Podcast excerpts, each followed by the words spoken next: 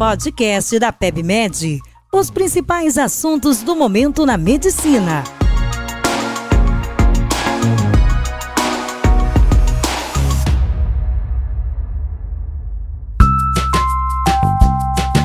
Sejam bem-vindos a mais um podcast da PebMed. Eu sou Felipe Amado, médico intensivista e conteudista do portal PebMed. Hoje irei falar sobre os destaques do Congresso Brasileiro de Medicina de Emergência, o CBMED. Discutiremos alguns tópicos como parada cardiorrespiratória para emergencistas, como ir além do ACLS, parada cardiorrespiratória traumática, o que é de novo? No paciente asmático grave, como planejar a intubação? E se você tiver que intubar um paciente com disfunção de ventrículo direito, como manejar? Na área de gestão e tecnologia, também abordaremos as principais aplicações da inteligência artificial na emergência e como definir prioridades para leitos de UTI no SUS. No nosso primeiro bloco de assuntos sobre parada cardiorrespiratória, o Dr. Hélio Penha fez uma palestra fantástica abordando como ir além do ACLS. Ele ressaltou a importância da padronização dos protocolos de atendimento para reanimação cardiopulmonar, mas também trouxe para a gente alguns tópicos que são novos e que precisamos ter atenção porque podem ensejar mudanças futuras nos nossos protocolos, como por exemplo no cenário da capnografia.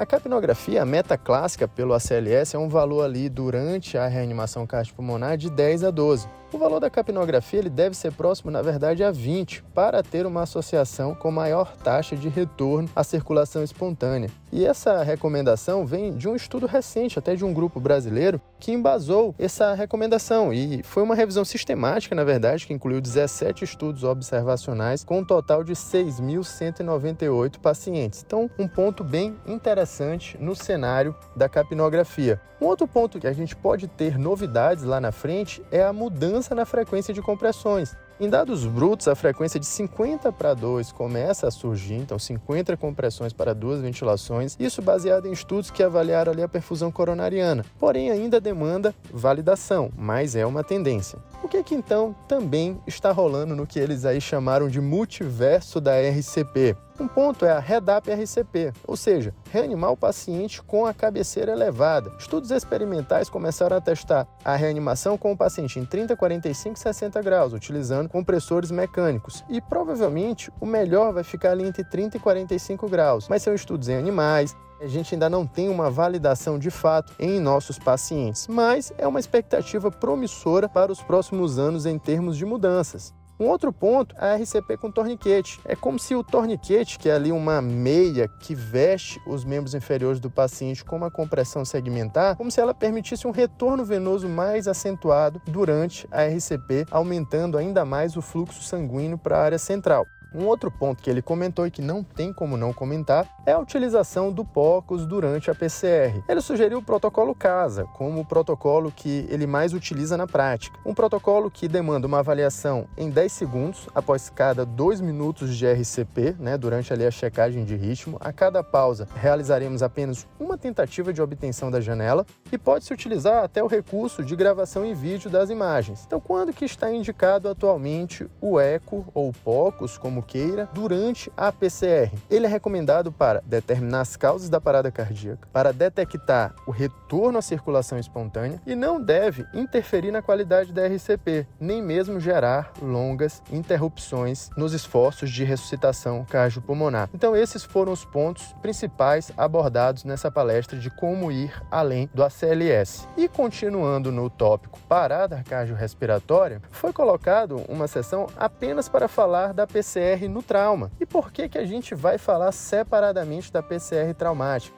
Principalmente porque são causas de PCR no trauma eminentemente cirúrgicas e heterogêneas. Sabe quais são as principais? Olha lá: 60% causas hemorrágicas, 33% pneumotórax hipertensivo, 10% casos relacionados a tamponamento cardíaco e 7% obstrução de via aérea. Então, é um atendimento de uma PCR que vai demandar em algum momento uma conduta cirúrgica, tanto que se fala até mesmo numa descompressão torácica de forma empírica bilateral no algoritmo inicial do ATLS. E a gente observa que no trauma é importante que, quando você não souber a causa, por mais que a gente saiba que nós temos uma maior incidência de causas cirúrgicas, como eu mesmo mencionei anteriormente, precisamos iniciar a RCP o quanto antes. Por quê? Porque pode ter sido uma causa causa clínica associada a um momento de trauma. O paciente infartou e por isso sofreu o acidente automobilístico ou teve um AVC e por isso sofreu uma queda de uma altura considerável, levando ao trauma.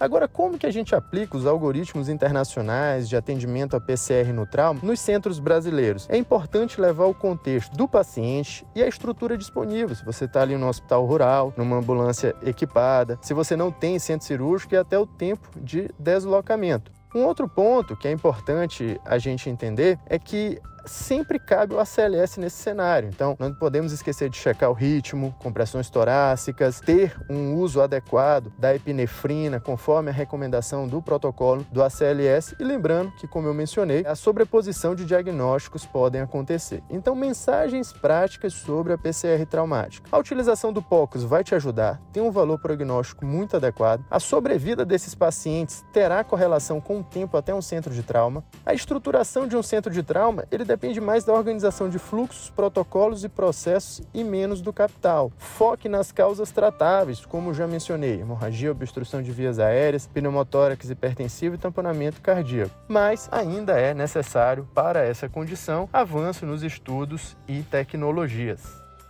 comentando agora um pouco sobre duas situações de intubação que foram abordadas no CBMED, a intubação do paciente asmático grave, a doutora Nicole Pin, de Fortaleza, ela trouxe uma abordagem muito prática sobre o cenário da intubação desse paciente. E o primeiro ponto que ela coloca é o quê? Planeje não intubar esse tipo de paciente, evite ao máximo. Esse paciente asmático grave, ele piora depois que você intuba. E o que, que a gente precisa fazer para não intubar esse perfil de paciente? Claro, pense sempre em outros diagnósticos diferenciais, como anafilaxia, TEP, pneumonia, obstrução de via aérea alta. Até porque na maioria das vezes vai ser mesmo uma agudização da asma por algum fator desencadeante clássico. Busque por sinais de gravidade, se esse paciente já foi entubado previamente, já internou no último ano, se ele tem má adesão ao tratamento, se ele já ao exame clínico está na posição de tripé com uma ausculta silenciosa do tórax ou respiração paradoxal. Todos esses são sinais de gravidade e de prognóstico ruim. E se você identificar sinais de gravidade, trate de forma agressiva. Considere o uso de beta-2 agonista inalatório, o ipratrópio, corticoide sistêmico e até mesmo sulfato de magnésio. Nos casos refratários, você pode considerar também o beta-2 agonista parenteral, ketamina, ventilação não invasiva e até mesmo o LO. No entanto, se for preciso entubar, faça antes que seja tarde demais. Mantenha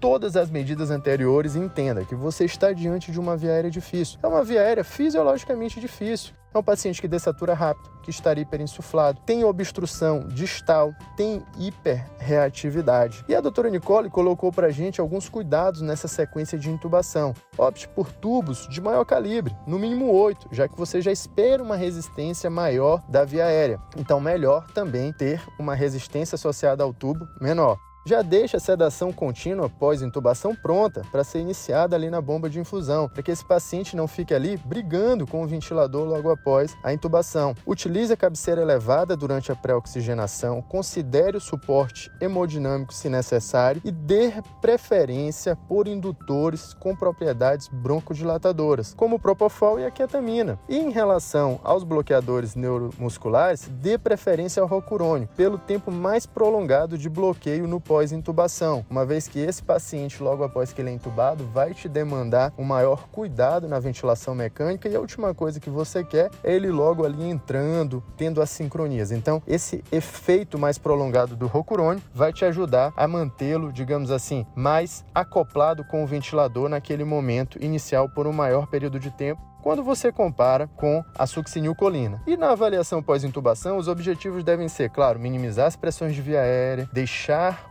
aquele paciente expirar. Lembre do cuidado com a autopip e, principalmente, um dos principais objetivos, manter a oxigenação adequada.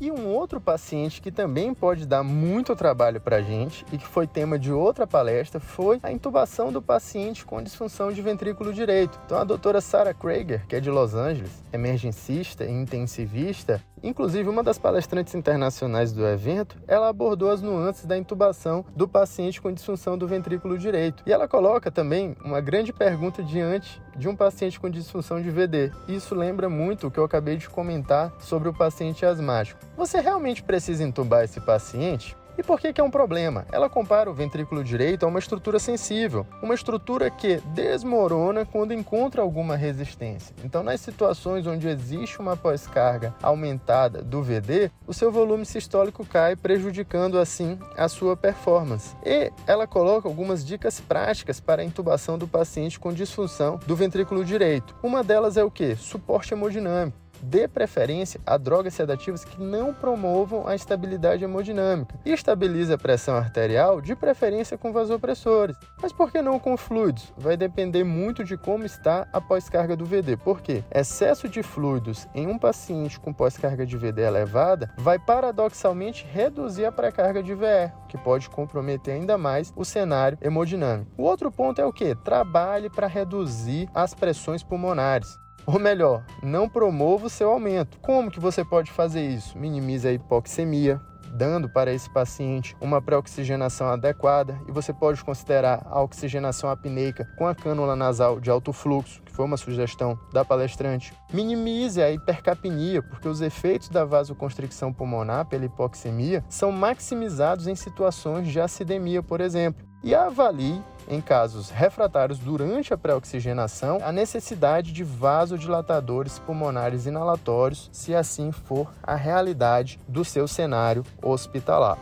E entrando no nosso último bloco de highlights, que foi o bloco de gestão e tecnologia, o doutor Aleucídio Balzanello, de São Paulo, trouxe para a gente as principais aplicações da inteligência artificial na emergência. Inclusive, ele colocou para a gente o seguinte: olha, inteligência artificial ela engloba os conceitos de machine learning e deep learning. Machine learning, na verdade, são algoritmos mais simples, baseados em estatística. O Deep Learning não, já é uma composição mais complexa de algoritmos em camadas. E ele trouxe aqui a jornada do paciente na emergência e colocou exemplos de aplicações de algoritmos que já estão em uso. Por exemplo, no pré-hospitalar, nós temos algoritmos trabalhando no Capacity Planning, que seria a predição do volume de atendimentos, ou até mesmo Anomaly Detection, que seria para detectar surtos de doenças. Além disso, algoritmos trabalham para decidir melhores rotas, auxiliando no envio de ambulâncias. Por exemplo, a transcrição de voz que ocorre nos processos de regulação do SAMU, ou até mesmo alertas que são gerados por wearables, como o Apple Watch, na detecção de arritmias. Então, nós temos ali no pré-hospitalar já grandes exemplos de algoritmos utilizando inteligência artificial que ajudam muito o processo do cuidado desses pacientes. Em cenário de triagem, por exemplo, é possível ter algoritmos que personalizam scores de riscos já com dados do paciente e que trabalham com a alocação de recursos e distribuição entre consultórios num pronto-socorro.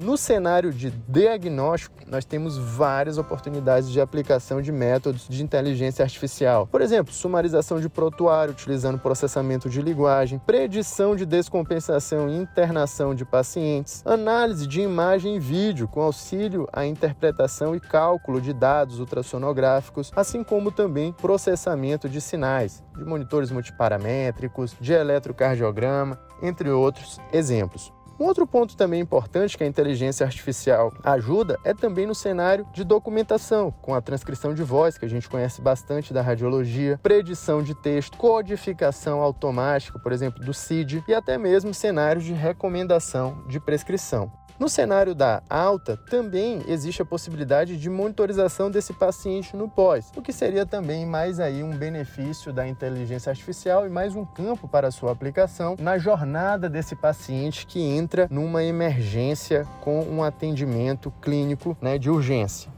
E por último, no cenário de gestão, foi abordado pela doutora Fabrícia Araújo como definir as prioridades para leitos de UTI no SUS. E nós sabemos que existem critérios que priorizam, né, vai de 1 a 5 de acordo com o Conselho Federal de Medicina. Coloca o que é prioridade 1, prioridade 2 e assim sucessivamente até a prioridade 5. Mas nós sabemos que na prática, apenas olhar para esses critérios do CFM nem sempre resolvem o problema. Então, como que nós devemos escolher essas prioridades? É importante que você conheça, de acordo com a palestrante, os gargalos do serviço que você está inserido. Além disso, vai depender também das necessidades de cada sistema hospitalar, com entendimento que o sistema ele é dinâmico. E um outro ponto de fundamental importância é realizar de forma adequada e eficaz o gerenciamento dos leitos hospitalares. Quanto mais gerenciarmos nossos pacientes, melhor vai ser a resposta desse fluxo. Então, como a gente viu com a pandemia, que o SUS foi testado em relação a planejamento, organização e prestação de assistência,